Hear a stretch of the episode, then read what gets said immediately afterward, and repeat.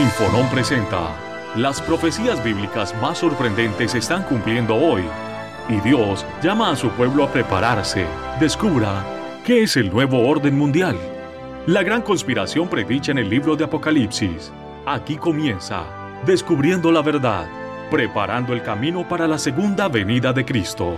¿Qué tal amigos? Bienvenidos a un nuevo programa llamado Descubriendo la verdad. Mi nombre es Manuel Vallejos y este es el programa número 9 de esta serie, de esta nueva temporada, en el cual estamos abordando el libro de Apocalipsis, de revelaciones. Hemos estado viendo en programas anteriores acerca de las siete iglesias o los mensajes a las siete iglesias. Los ocho programas anteriores están disponibles en nuestra página web infonom.com.ar en formato MP3 y en formato de video. En YouTube ustedes pueden ver todos los programas en nuestro canal que es Infonom. ¿sí? Así que buscan YouTube buscan Infonom, ahí están los programas de Descubriendo la Verdad.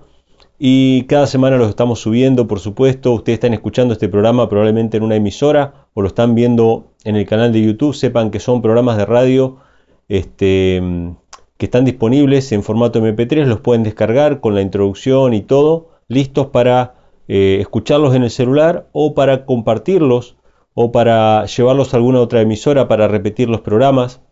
Son programas totalmente libres nuestro objetivo no es este, lucrar con ellos, no es entretener con ellos, sino simplemente llevar el mensaje de salvación a cada una de las personas que están escuchando, están sintiendo la voz del Espíritu Santo que los llama a sus corazones. Cuando el ser humano siente que todo lo que acá en el mundo no le puede llenar, cuando anhela a algo más de lo que este mundo puede llegar a ofrecer, entonces esa es la voz de Dios que llama a nuestros corazones para, llamarnos a, un propósito más elevado que el de simplemente nacer, trabajar, eh, probablemente tener hijos, este, satisfacer ciertas expectativas y luego morir sin ningún propósito superior a eso.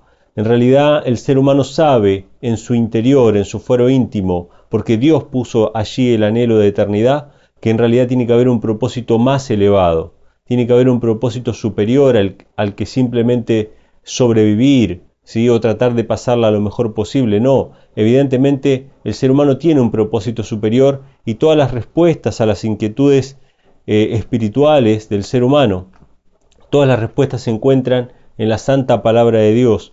Y, en este caso que estamos estudiando el libro de Apocalipsis, cuanto más, ya que el libro de Apocalipsis habla no solamente eh, de profecías, acerca del devenir de la historia de la humanidad, sino que también habla acerca del triunfo final del bien sobre el mal, del triunfo de la justicia sobre la injusticia, ¿sí?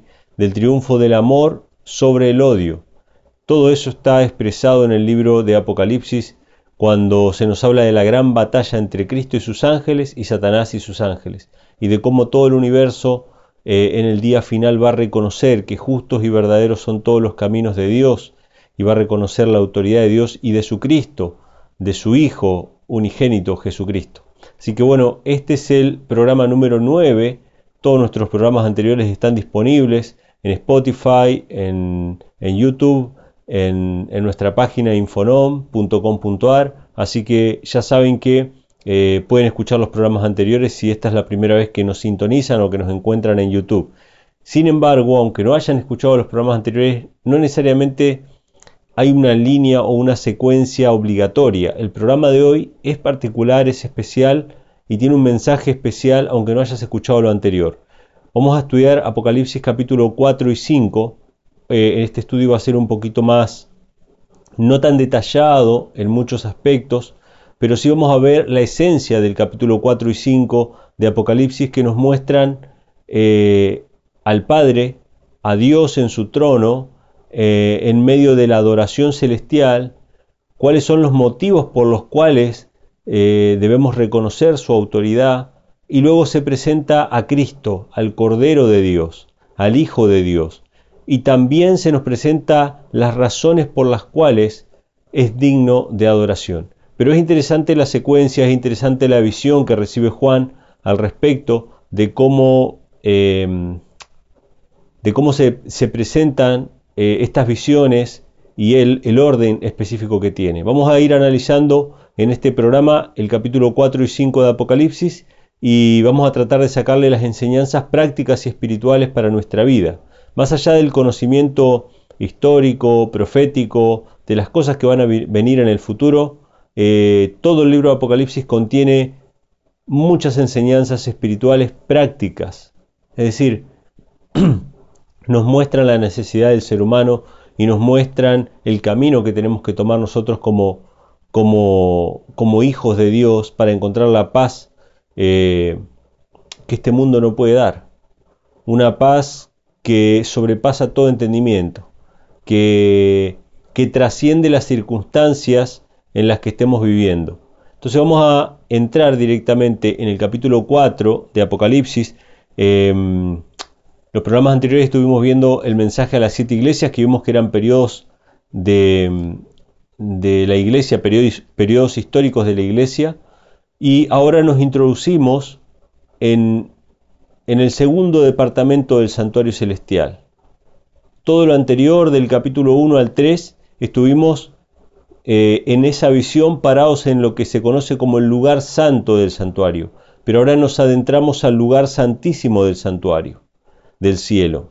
¿sí? Y vamos a ver la descripción que se nos hace. Vamos a ir al capítulo 1, al capítulo 4, versículo 1, perdón, de Apocalipsis y dice así, Después de estas cosas miré y aquí una puerta abierta en el cielo, y la, y la primera voz que oí era como de trompeta que hablaba conmigo diciendo, Sube acá y yo te mostraré las cosas que han de ser después de estas.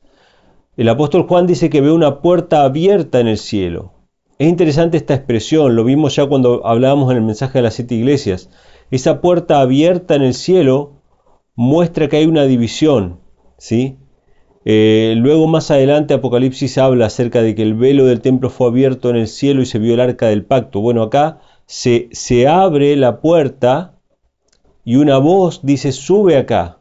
O sea que no solamente que atraviesa una puerta, sino que sube de nivel. Y, esta expresión tiene que ver con el traspaso del lugar santo al lugar santísimo. Y acá se van a ver otras cosas, aparte de lo que ya vimos en el capítulo 1 al 3. Se va a ver el trono de Dios. Dice así en el versículo 2. Y luego yo fui en espíritu y aquí un trono que estaba puesto en el cielo y sobre el trono estaba uno sentado. Ahora comienza una descripción acerca de Dios el Padre. Em, el apóstol Juan ve un trono en el cielo. El arca de la alianza que estaba en el lugar santísimo del santuario representa el trono de Dios, se lo llama el trono de Dios. Era una representación simplemente de la presencia divina, en la cual aparecía literalmente la presencia eh, divina en el santuario terrenal. Eso estaba representando ese santuario celestial y esa presencia divina en el cielo. Eh, Dios mismo, Dios en su trono. Ustedes van a ver que acá no hay una descripción física de Dios, porque a Dios nunca nadie le vio jamás. O sea, el rostro de Dios nunca fue visto por ser humano alguno, siempre se vio una figura. Acá se menciona que hay uno sentado, pero no hay una descripción específica, como si la hay, por ejemplo, acerca de Cristo. A Cristo sí le hemos visto y al Padre le hemos visto a través de Cristo. Al Padre le podemos ver en el reflejo de Cristo. Nosotros ahora vemos a través de un espejo oscuramente, pero en aquel tiempo, cuando seamos redimidos, cuando seamos transformados nuestros cuerpos, cuando el, cuando el pecado termine, cuando Dios destruya la maldad, entonces veremos cara a cara. Y ahí sí podremos ver el rostro de aquel que nos creó, de Dios el Padre. Pero actualmente ni aun el apóstol Juan en su visión pudo haber visto al Padre, ¿sí? A Dios nunca nadie le vio jamás. Él habita en luz inaccesible, ¿sí? El Hijo nos da a conocer al Padre. El Hijo nos da a conocer al Padre. Esa es la misión del Hijo, darnos a conocer el carácter del Padre. El que ve a Cristo, ve al Padre, ¿sí? Entonces dice, versículo 3. Y el que estaba sentado era al parecer semejante a una piedra de jaspe y de sardio, y un arco celeste había alrededor del trono, semejante en el aspecto a la esmeralda. Las descripciones, pienso yo, ¿no? Las descripciones con un lenguaje humano no alcanzan a describir lo que vio Juan. Él busca palabras que traten de expresar la gloria del trono de Dios. Sin embargo, no hay palabras que alcancen. Ezequiel capítulo 1 que presenta este mismo trono, a este mismo Dios sentado en su trono, con, con la misma gloria, cuando uno lee esa descripción de Ezequiel 1 es muy difícil imaginar todo eso.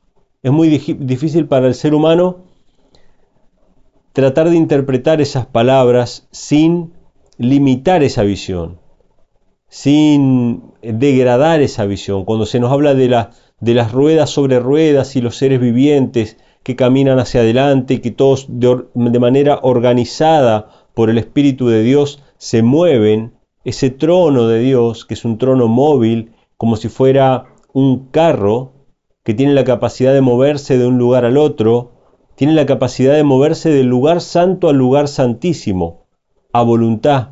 Y hay todo un sistema, un, todo un engranaje de seres vivientes, entre los cuales hay ángeles, y entre los cuales están los ancianos, y entre los cuales están los seres vivientes que se menciona que son cuatro, con, con características de animales. ¿sí? Todo ese sistema, eh, su gloria, su majestad, realmente es muy difícil de expresar. Y yo creo que eso el lenguaje humano no alcanza a manifestar la gloria del trono de Dios. Pero ustedes pueden ampliar esta visión que yo estoy mencionando en Apocalipsis 4, la pueden ampliar en Ezequiel capítulo 1. En Ezequiel capítulo 1 hay una visión con más detalles acerca de ese trono. ¿Y por qué menciono que es un trono móvil? Porque no es la única vez que se presenta un trono que fue puesto. Ahí dice que el trono fue puesto, no estaba allí.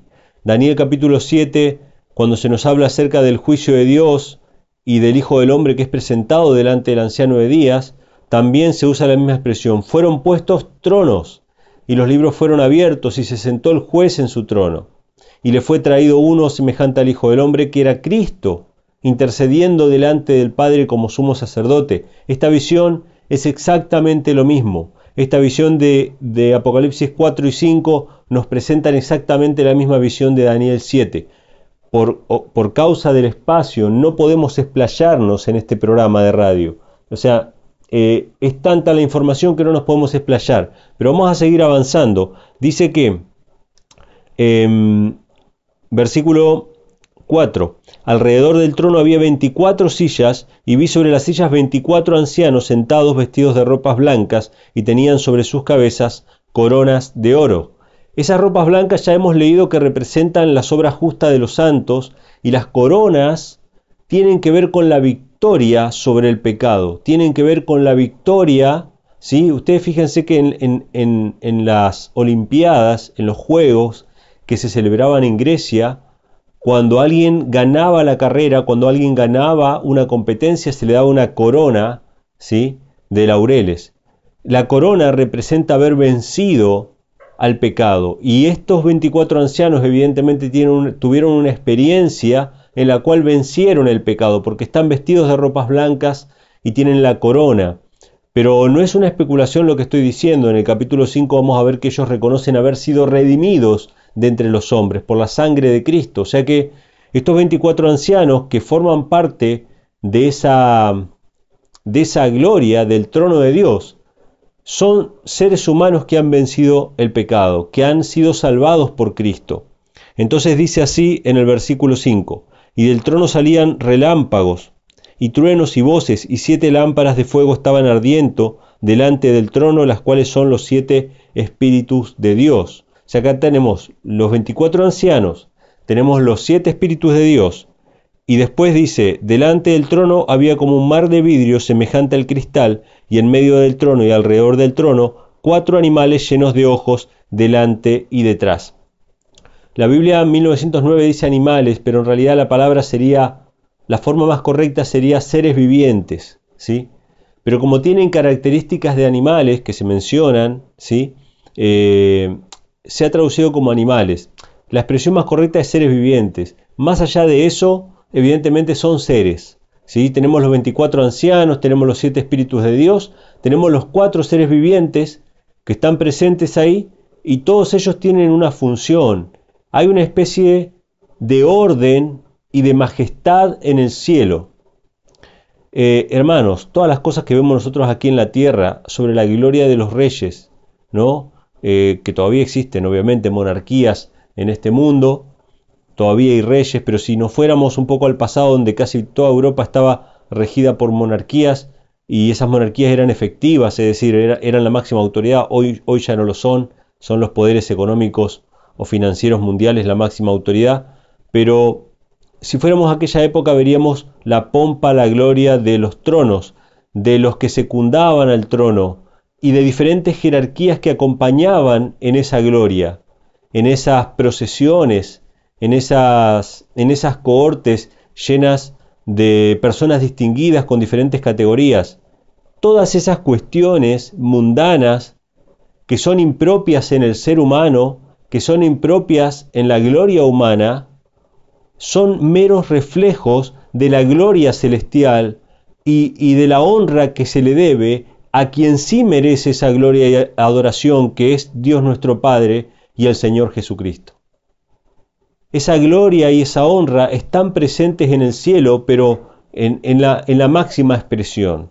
Todas las expresiones humanas son pálidas al lado de lo que debe ser la gloria celestial que a Juan le fue permitido ver en visión y que con palabras muy limitadas él expresa en el libro de Apocalipsis, pero que nos llega a nosotros como un anticipo de lo que hemos de ver cuando seamos restaurados con cuerpos glorificados al plan original de Dios, de que seamos inmortales. ¿sí? Entonces dice en el versículo 7, eh, y el primer animal era semejante a un león, y el segundo animal semejante a un becerro, y el tercer animal tenía la cara como de hombre, y el cuarto animal semejante a un águila volando. Estos animales que se presentan aquí han sido motivos de muchas especulaciones, ¿sí? Este, referente a las características de estos animales como características del pueblo de Dios, ¿sí? ya sea la velocidad, la fuerza, este, la astucia, la claridad de pensamiento, todo ese tipo de cosas, características de los animales y del ser humano, como si fueran características del pueblo de Dios. Hay muchas especulaciones sobre eso, yo no me voy a detener, pero sí podemos mencionar que estos seres vivientes, estos 24 ancianos, estos siete espíritus de Dios son seres reales y algunos de ellos son seres que, que, que pasaron una experiencia como seres humanos aquí en la tierra. Y ustedes se podrían preguntar, ¿Cómo es que hay seres humanos allá en el cielo? Bueno, eh, la Biblia presenta que cuando Cristo resucitó entre los muertos, esta es una respuesta válida que se puede dar a esta pregunta. Cuando, cuando Cristo resucitó entre los muertos, los evangelios registran que las tumbas fueron abiertas. No solamente que hubo un terremoto y se partió la tierra cuando Cristo murió, sino que las tumbas fueron abiertas. Y cuando Cristo resucitó entre los muertos, de esas tumbas abiertas surgieron santos de diferentes épocas que llegaron a la ciudad de Jerusalén y se aparecieron a muchos, testificando que Cristo había resucitado entre los muertos. Por supuesto, estos seres humanos resucitados resucitaron gloriosos, o sea, glorificados, con cuerpos nuevos, y fueron llevados eh, muy probablemente por Cristo al Padre como ofrenda de primicias, cuando Él ascendió al cielo en la fiesta de las primicias después de haber resucitado. Eh, cuando Cristo se encuentra con María, María lo quiere tocar y él dice, no me toques porque aún no he subido a mi Padre. Pero luego se encuentra con los discípulos y a Tomás le dice, mete tu mano y mete tu, tu dedo en mi costado. O sea, antes no lo podían tocar y ahora sí lo podían tocar. ¿Por qué? Porque ya había subido a su Padre a llevar las primicias y a verificar de que su ofrenda haya sido aceptada delante del Padre. Y esas primicias muy probablemente fueron estos resucitados de diferentes épocas que hoy día forman parte de un del estrado de Dios o, los tronos que secundan al trono de Dios, ¿sí? como 24 ancianos y estos cuatro seres vivientes también. Pero vamos a seguir avanzando y vamos a ver que el mismo texto nos dice que son seres humanos que tuvieron una experiencia y que vencieron el pecado, ¿sí? que fueron redimidos de entre los hombres. Entonces dice, eh, verso 8, los cuatro animales tenían cada uno por sí seis alas alrededor y dentro estaban llenos de ojos y no tenían reposo de día ni de noche. Santo, santo, santo el Señor Dios Todopoderoso, que es el que era y el que ha de venir.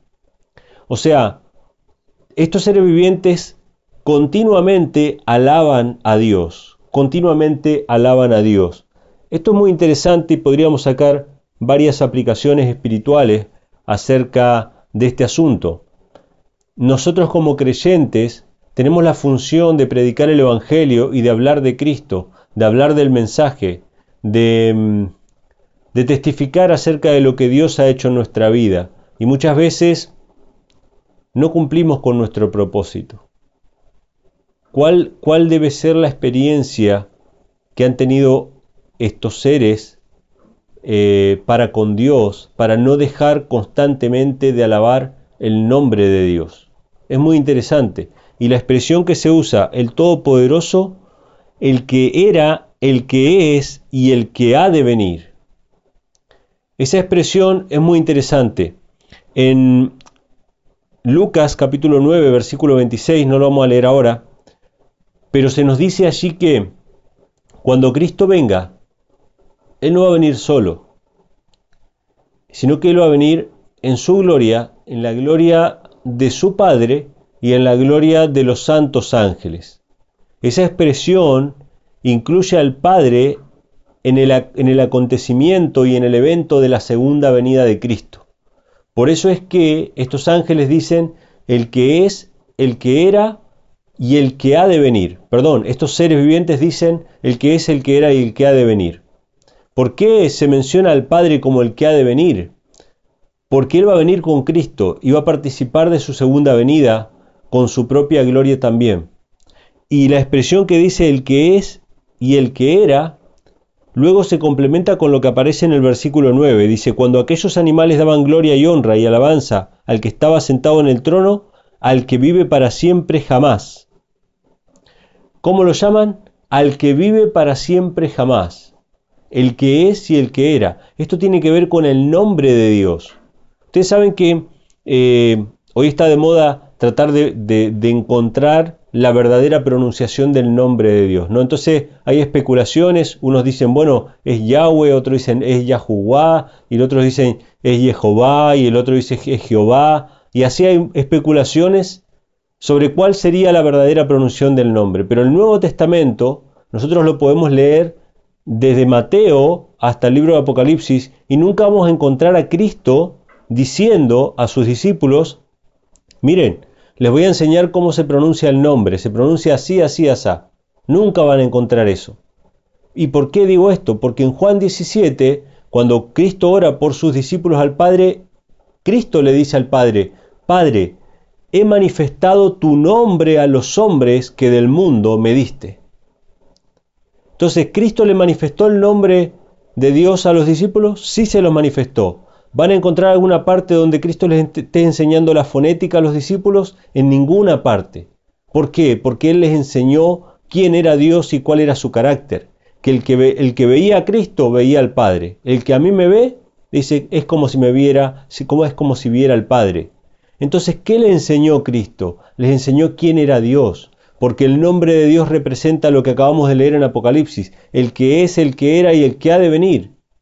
Ese es el nombre de Dios, el que existe por sí mismo, el que vive para siempre jamás, como dice en el versículo 9, el que vive para siempre jamás.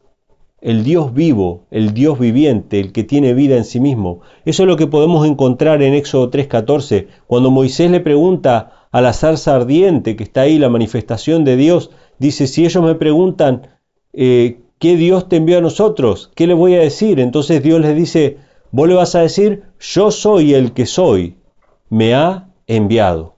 ¿Qué significa yo soy el que soy? El que es, el que era, el que ha de venir, el que vive para siempre jamás.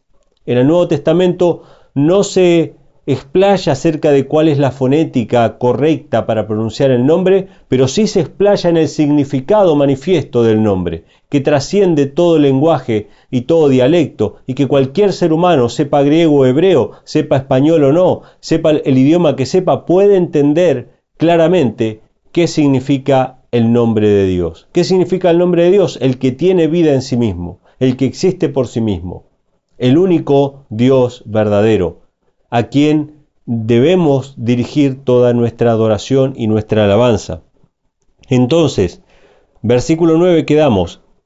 Verso 10. Los 24 ancianos se postraban delante del que estaba sentado en el trono y adoraban al que vive para siempre jamás y echaban sus coronas delante del trono diciendo, Señor, digno eres de recibir gloria y honra y virtud, porque tú creaste todas las cosas y por tu voluntad tienen ser y fueron creadas. Es decir, estos, estos eh, seres vivientes y estos ancianos que estaban alrededor del trono reconocen que Dios es digno de ser adorado porque Él creó todas las cosas y gracias a su voluntad todo vino a existir. Y ellos le adoran con ese propósito, con ese motivo. ¿Por qué Dios es digno de adoración? Porque Él creó todas las cosas. Y por Él subsisten todas las cosas. Entonces este es el motivo de adoración a Dios. Vemos la gloria del trono, vemos a los ancianos, vemos a los seres vivientes, a los espíritus, que los siete espíritus que están delante del trono, y la conclusión del capítulo 4 es que Dios es digno de adoración simplemente porque es el creador de todas las cosas. Pero la cosa no termina acá. Esto continúa. El capítulo 5 nos presenta al siguiente personaje, que también es digno de adoración y nos va a presentar por qué este siguiente personaje también es digno de adoración.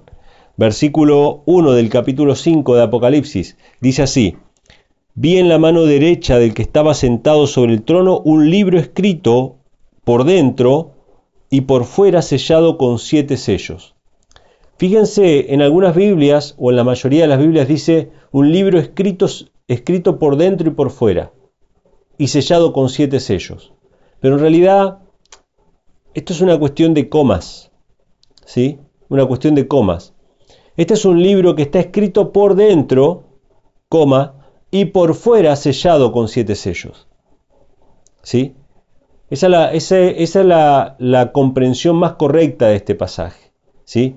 No tiene sentido de que esté escrito por dentro y por fuera, porque no tendrían sentido los sellos que están puestos. Si estuviera escrito por fuera, y no, no, no haría falta abrir los sellos para poder leer parte del, contenido, porque por fuera estaría escrito. La, la, verdadera comprensión es un rollo escrito por dentro y por fuera sellado con siete sellos. ¿Sí? Este rollo está a la derecha, a la diestra del trono de Dios. Y acá viene lo interesante. Hay un rollo. Este rollo proféticamente en los capítulos subsiguientes, capítulos 6 y 7 y 8, se va a ir desenrollando este rollo. El rollo era un libro, ¿sí? Los libros no eran como son actualmente un conjunto de, de hojas encuadernadas, sino que era un, largo ¿sí? Eh, fragmento de piel que estaba cosido uno con otro se hacía extenso y para poder guardar había que enrollarlo. Y si yo quería sellar eso, podía ponerle sellos por fuera para que solamente lo abriera aquella persona que era digna. ¿sí? Vamos a suponer que eh, un rey tenía que mandar una correspondencia, una carta a uno de sus príncipes. Entonces el rey le ponía un sello a esa carta, un, sello hecho con cera, ¿sí? Eh, que tenía su anillo, la forma de su anillo, lo sellaba. Entonces, si alguien abría esa correspondencia, tenía que romper ese sello. Y no había forma de, de volver a hacerlo, no había forma de restaurarlo. Entonces, el príncipe que recibiera esa carta con el sello roto, sabía que alguien había leído esa correspondencia. Entonces justamente para que no sucediera eso, las cartas eran selladas con el anillo del rey y nadie podía abrir eso hasta que llegara al destino. Solamente había una persona digna de abrir el sello, que quién era la persona a quien estaba dirigida esa carta. ¿Sí? En este caso un príncipe o lo que fuera. Ahora vemos un rollo que está con siete sellos. O sea que esto solamente lo puede abrir una persona, solamente una persona es digna de abrir ese rollo. Pero más allá de esa aplicación, yo quiero destacar otra cosa. En el antiguo Israel, en el antiguo santuario terrenal, había en el lugar santísimo, aparte del arca de la alianza que está representada por el trono, En el arca de la alianza adentro estaban los diez mandamientos escritos con el dedo de Dios. Pero afuera del arca, al lado del arca, y eso ustedes lo pueden leer en Deuteronomio 31, 24 al 26, afuera del arca estaba el rollo de la ley, escrita por Moisés. Ese rollo de la ley estaba fuera del arca, al lado, ¿sí? En el lugar santísimo. Y esto es, eh, de manera muy interesante, es similar a esa visión. Entonces, el sumo sacerdote era el que entraba una vez al año al lugar santísimo. El sumo sacerdote era el que podía leer ese rollo, el que podía abrir ese rollo. Era el único que podía interceder delante del arca de la alianza por el pueblo de Israel. El sumo sacerdote una vez al año entraba al lugar santísimo y se, paraba delante del arca de la alianza, sobre la cual aparecía la presencia divina, e intercedía por el pueblo para salvación del pueblo, para perdón de los pecados del pueblo. Tengan en mente esa imagen, porque lo que va a pasar ahora a continuación tiene que ver con eso. Tiene que ver no solamente con la dignidad de conocer los designios de Dios, porque este rollo contiene los designios de Dios, las cosas que van a pasar en el futuro. No solamente tiene que ver con eso, sino que tiene que ver con la capacidad de interceder por nosotros ante Dios. Entonces dice que había un rollo, en el versículo 1, un libro sellado con siete sellos, dice, y vi un fuerte ángel predicando en alta voz, ¿quién es digno de abrir el libro y de desatar sus sellos? Se hace la pregunta, ¿quién es digno? y ninguno podía, ni en el cielo, ni en la tierra, ni debajo de la tierra, abrir el libro ni mirarlo. O sea, no había nadie digno de abrir el rollo. No había nadie digno de presentarse delante de Dios. No había nadie digno de interceder, de conocer los designios de Dios. No había. Y yo lloraba mucho, verso 4 porque no había sido hallado ninguno digno de abrir el libro, ni de leerlo, ni de mirarlo. El llanto de Juan representa la condición del hombre caído, nuestra condición. Cuando nos enfrentamos al pecado no hay nadie que nos pueda salvar, no hay nadie que pueda limpiarnos, nosotros tratamos de esforzarnos por cambiar nuestro pasado desastroso y no podemos. ¿Podrá un etíope mudar su piel o un leopardo quitar sus manchas? El ser humano no puede quitar el pecado. El ser humano no puede presentarse delante de Dios. Y nosotros proyectamos nuestra vista en los hombres, que también son hombres caídos, en sacerdotes, en pastores, en papas, en santos, en lo que fuera, en instituciones religiosas, en nuestra propia sabiduría, en nuestras propias buenas obras, pensando que nuestras obras de beneficencia nos van a recomendar delante de Dios. Pero no hay nada ni nadie en el cielo o en la tierra que pueda interceder por nosotros delante de Dios.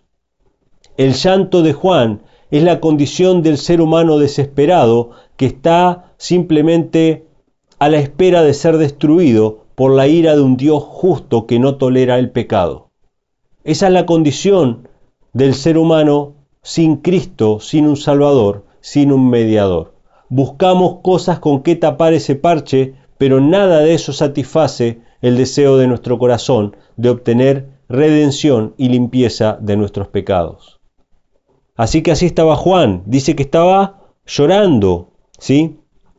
Y en el verso 5 uno de los ancianos me dice, no llores, he aquí el león de la tribu de Judá, la raíz de David, que ha vencido para abrir el libro y desatar sus siete sellos.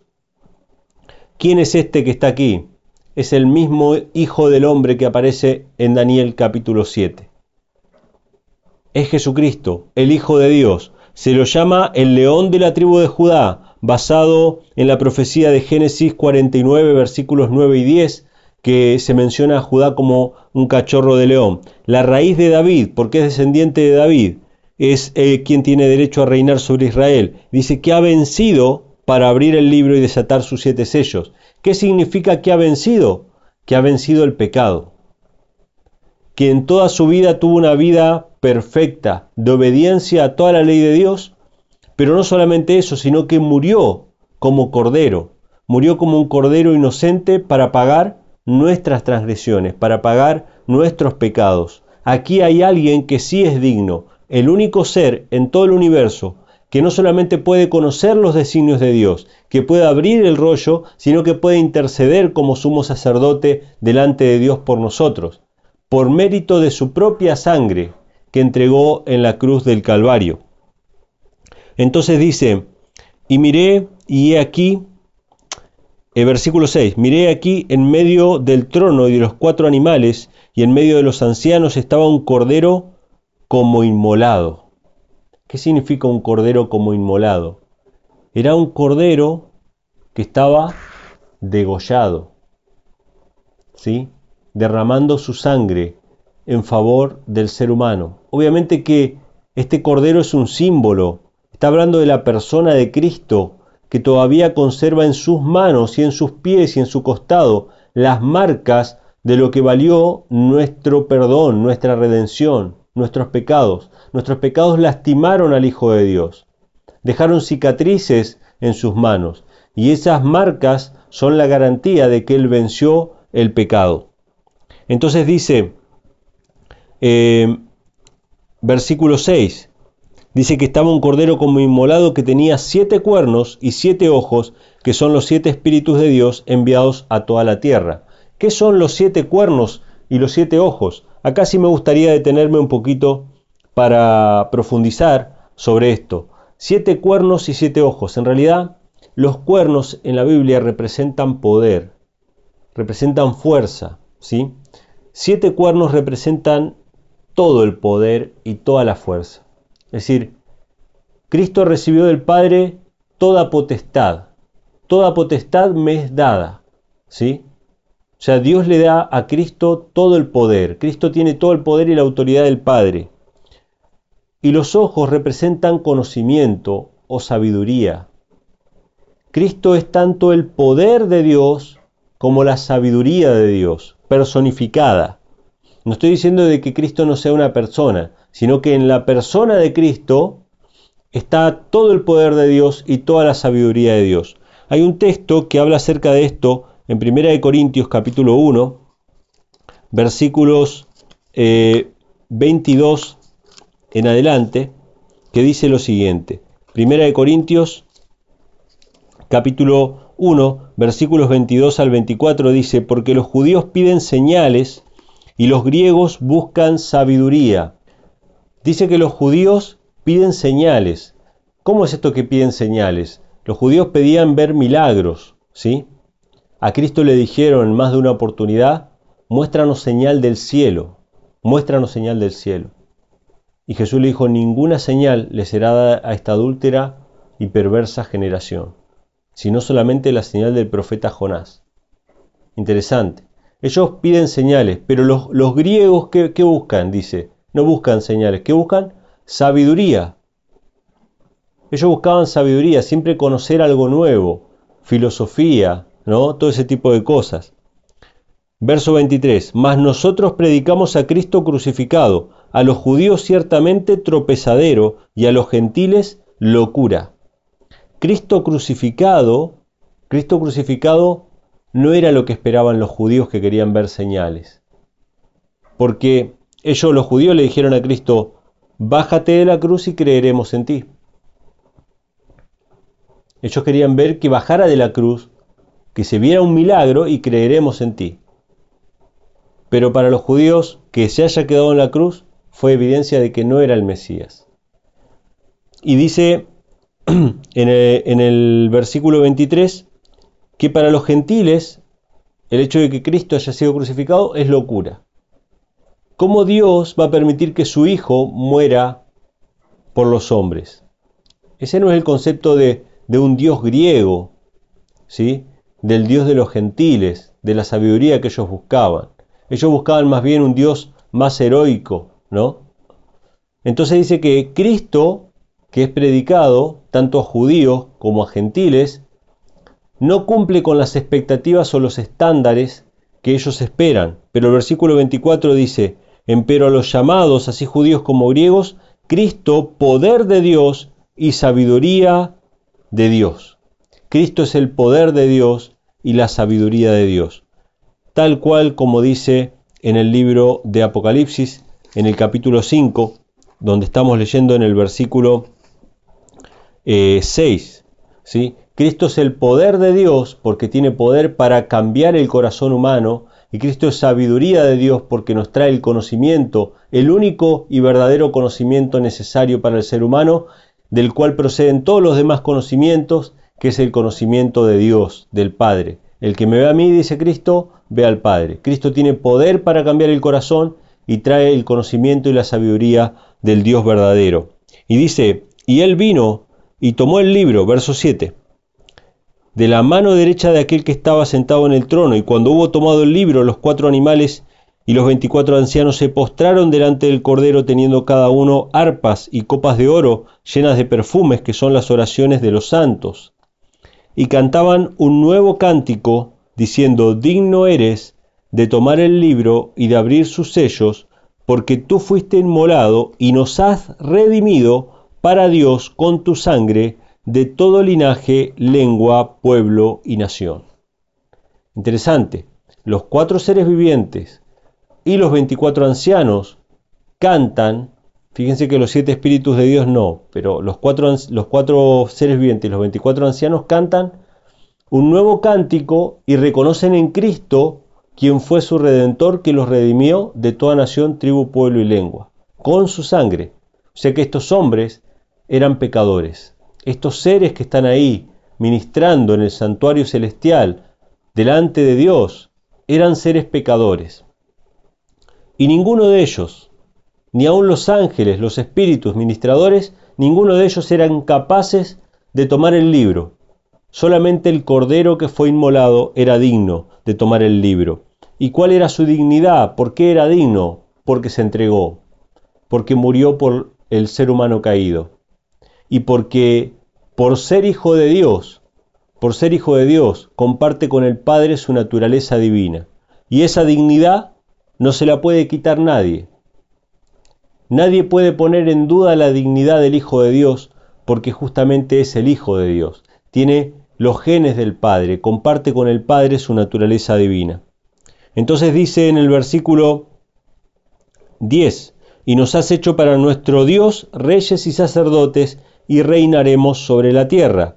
Y miré y oí una voz de muchos ángeles alrededor del trono, y de los animales, y de los ancianos, y la multitud de ellos eran millones de millones, que decían en alta voz, El Cordero que fue inmolado es digno de tomar el poder y las riquezas y sabiduría y fortaleza, y honra y gloria y alabanza. Fíjense que ahora se suman los ángeles y millones de millones, pero ya no usan el término nos has redimido, sino que dicen el Cordero es digno. Se suman estos seres que no han caído en pecado, que son los ángeles de Dios.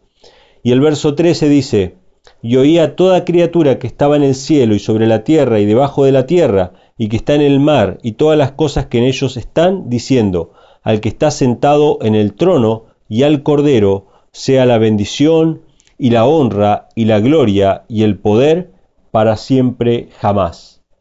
¿A quiénes? Al Padre y al Hijo, alabado sea el nombre de ambos.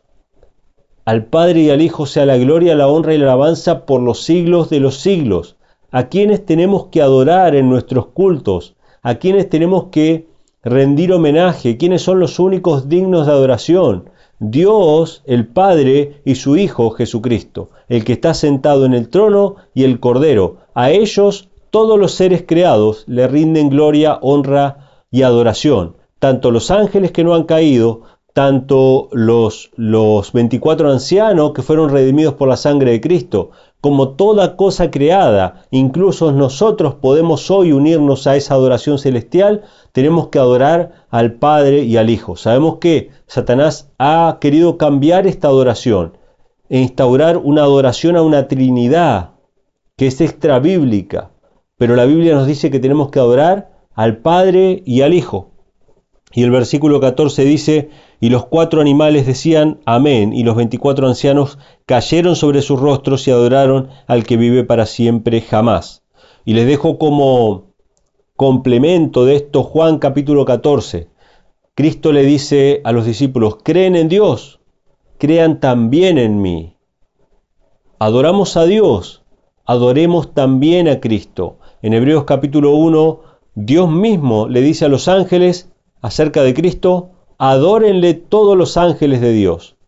O sea, los ángeles adoran a Cristo. Nosotros tenemos que adorar también a Cristo, porque por medio de Él fuimos redimidos de entre los hombres. Al Padre le adoramos por ser nuestro Creador, al Hijo le adoramos por ser nuestro Redentor. A ellos dos sean la gloria, la honra y la alabanza. La adoración celestial está descrita en Apocalipsis capítulo 4 y capítulo 5 y nos muestran a ese trono glorioso, a ese Dios justo, pero también nos muestran a su Hijo, quien por la misericordia de Dios, por el amor de Dios, fue entregado para salvación nuestra y por quien nosotros podemos acercarnos ahora al trono de la gracia, por quien nosotros podemos tener acceso a los designios de Dios que fueron revelados en su santa palabra, las sagradas escrituras, la Biblia y en particular en estos programas de radio que estamos estudiando, el libro de revelaciones, el libro de Apocalipsis. Todo lo que hacemos eh, lo hacemos en el nombre de Cristo y aún estudiar este libro de Apocalipsis. Así que bueno, hasta aquí el programa de hoy, ya se nos ha llegado eh, el tiempo. Espero que les haya gustado. Recuerden que todos los programas anteriores, este es el número 9, pero todos los programas anteriores están disponibles en nuestra página web infonom.com.ar este, y también en nuestro canal de YouTube que es Infonom. Eh, si estás viendo este video, deja tus comentarios, compartir el video, suscríbete al canal. Ya sabes, si estás escuchando este programa de radio, nos encontramos la próxima semana a la misma hora por la misma emisora. Que Dios los bendiga y gracias por acompañarnos. Descubriendo la verdad. Para mayor información sobre este y otros temas de tu interés, comunícate con nosotros a los siguientes números de contacto. Hasta la próxima.